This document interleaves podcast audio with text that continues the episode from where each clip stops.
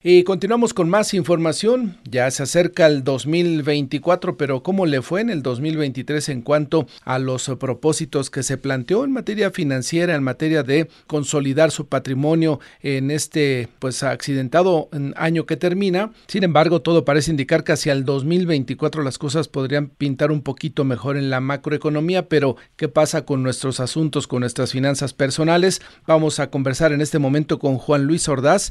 Él es director de Educación Financiera de Citibanamex. Juan Luis, ¿cómo estás? ¿Qué tal? Gusto saludarte como siempre. Muchísimas gracias. ¿Cómo eh, vislumbras el este, próximo 2024 en materia económica y qué puede uno hacer, Juan Luis, a nivel de eh, las finanzas personales para tratar de aprovechar esto que se anticipa será un buen año para la economía mexicana? Sí, muchísimas gracias, Martín. Pues mira, yo creo que todavía tenemos aquellas personas que son ahorradoras, inversionistas, en este momento es un muy buen momento para eh, poder invertir, para poder obtener buenos rendimientos por nuestras inversiones. Y me parece que pues eh, todo parece indicar que probablemente vamos a tener probablemente algunos meses del siguiente año todavía con estas eh, tasas Así que, pues aquí la, la primera sugerencia pues sería tener ahorros en primer lugar y en segundo lugar, pues poder eh, aprovechar que todavía vamos a tener eh, algunos meses más con eh, tasas relativamente altas y que nos pueden dar pues mejores rendimientos por nuestras inversiones.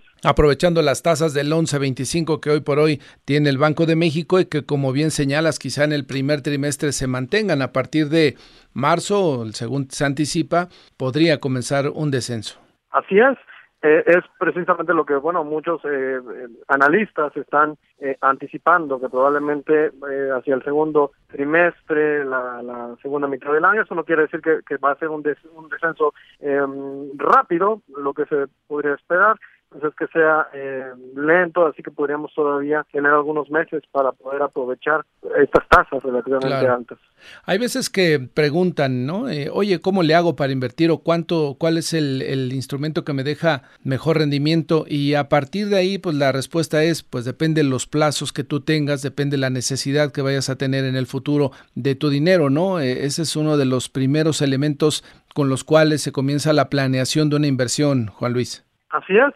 Afortunadamente tenemos hoy en nuestro país muchísimos instrumentos a los que podemos acceder de forma sencilla y con montos relativamente bajos. Por ejemplo, en la página de CETES Directo, nosotros podemos ser inversionistas prestándole directamente al gobierno mexicano y lo podemos hacer eh, desde 100 pesos, ahí podemos abrir nuestra cuenta y podemos incluso desde hay varios instrumentos además de los CETES que podemos adquirir ahí que nos permiten amarrar tasas aun cuando se prevé que bajen. Nosotros desde ahora obviamente tenemos que dejar el dinero a más largo plazo pero podríamos estar amarrando ya una tasa eh, alta que se encuentran en este momento por eh, dos años por ejemplo tres años cinco años incluso lo podríamos nosotros eh, mantener y tener esa esa tasa. Esta puede ser una buena forma para aquellas personas que se quieren iniciar en las inversiones también. Desde luego, eh, a través de los bancos se ofrecen los eh, llamados pagarés, que ahorita hemos visto por ahí muchas promociones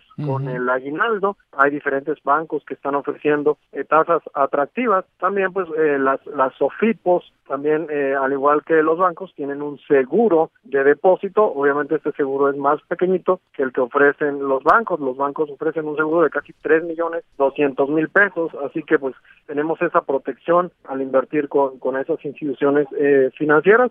Y aquí la sugerencia es que antes de invertir veamos el, el sistema de prestadores de servicios financieros, el CIPRES, pongámosle así en algún buscador, y ahí busquemos la institución con la que nosotros eh, vamos a hacer algún, algún acuerdo. Siempre hay que cuidar esa parte, ¿no? Y también recurrir a los sistemas de ahorro formal. Digo, muchos se recurren a las famosas tandas o en los eh, lugares donde trabajan, cajas de ahorro que pagan menos intereses. Eh, lo ideal y sobre todo para tener un respaldo del ahorro es acudir a los sistemas de ahorro formales, Juan Luis. Efectivamente, creo que es lo, lo, más adecuado, lo más seguro, así no ponemos en riesgo nuestro patrimonio, nuestro dinero y tendríamos a quién acudir para que nos proteja en caso de alguna eventualidad. Fuera de este sistema formal, pues eh, tenemos el riesgo de perder nuestro dinero en una tanda, como ya bien lo mencionabas, no tenemos siquiera algún rendimiento, además de que pues puede ocurrir algo, la persona a la que le estamos dando nuestro dinero eh, de un momento a otro pudiera desaparecer con nuestro dinero y no tendríamos a quién eh, recurrir para que nos, nos proteja y, o nos dé un seguro, como sí ocurre con algunas instituciones financieras. me preguntan en nuestro WhatsApp, ¿viene raíces o dólares eh, o moneda extranjera como opción de ahorro? ¿Qué recomendarías, eh, Juan Luis? Eh, los dos. Creo que la diversificación siempre es, importante. Afortunadamente, cuando las tasas eh, tiendan a bajar, va a ser un buen momento también para adquirir nuevamente créditos. Entonces ahí las inversiones en, en bienes raíces pues pueden ser un nuevo, nuevamente un buen momento para, para poderlo hacer. Y bueno, siempre es importante el poder diversificar y ahora también eh, no, no solamente lo podemos hacer a través de créditos, la inversión en bienes raíces en bolsa, ya existen algunos productos que podemos adquirir, las famosas fibras, por ejemplo, mm. yo puedo ser inversionista de alguna plaza comercial, de algún hotel y puedo obtener eh, eh, ganancias a través de tanto de plusvalía, es decir, cuando va aumentando de precio el bien inmueble, pero también de las rentas que se van obteniendo a través de, eh, pues de, estos negocios. Claro. El tema de, eh, nos preguntan también, pago de deudas o ahorrar, es decir, en este cierre de año eh, que están recibiendo pagos adicionales, el aguinaldo, algunos bonos, ¿recomendarías pagar deudas o invertirlo en ahorro?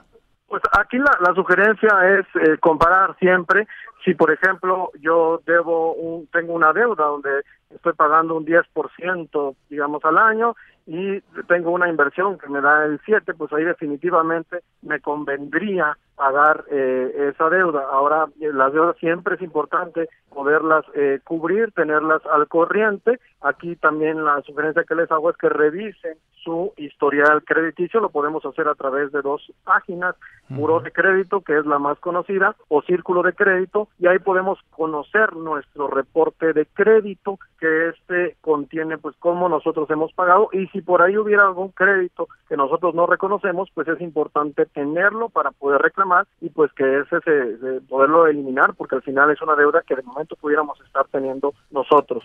Ahora, todo esto tiene que haber eh, en una forma personal de cada uno ser disciplinados, ¿no? Si no hay disciplina, pues el ahorro, por más que eh, hagamos un presupuesto, busquemos dónde llevar el dinero, si no hay disciplina para respetar los plazos de inversión y que se quede ahí el dinero, pues simplemente no habrá nada que funcione.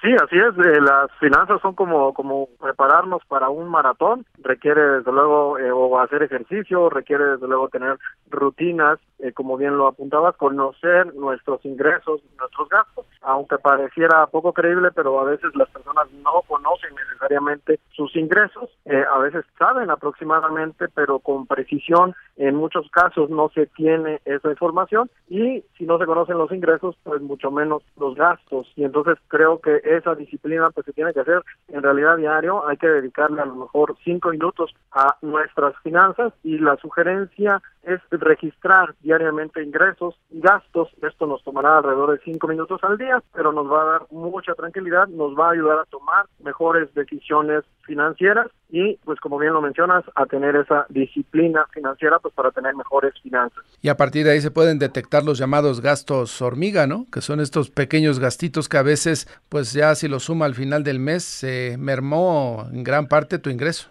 Sin duda, de hecho hay estudios que muestran que alrededor del 10% de los ingresos de los mexicanos se pueden ir en este tipo de gastos. Entonces, por eso es importante, de ahí podemos obtener montos de ahorro que nos pueden ayudar a invertir y pues desde luego a que nuestro dinero empiece a ganar más dinero. Juan Luis eh, Ordaz, eh, director de Educación Financiera de City Banamex, te agradezco la conversación, que nos orientes y que orientes al auditorio justamente para ahorrar y no morir en el intento. Juan Luis, podríamos titularlo así. Muchísimas gracias, Martín. Un saludo a todo tu auditorio. Te mando un abrazo. Felices fiestas. Felices fiestas. Que te vaya muy bien, Juan Luis. Gracias. Pues ya escuchó usted, hay que hacer un plan, hay que respetarlo y hay que recurrir al sistema financiero formal para evitar riesgos en su patrimonio. Continuamos con más información.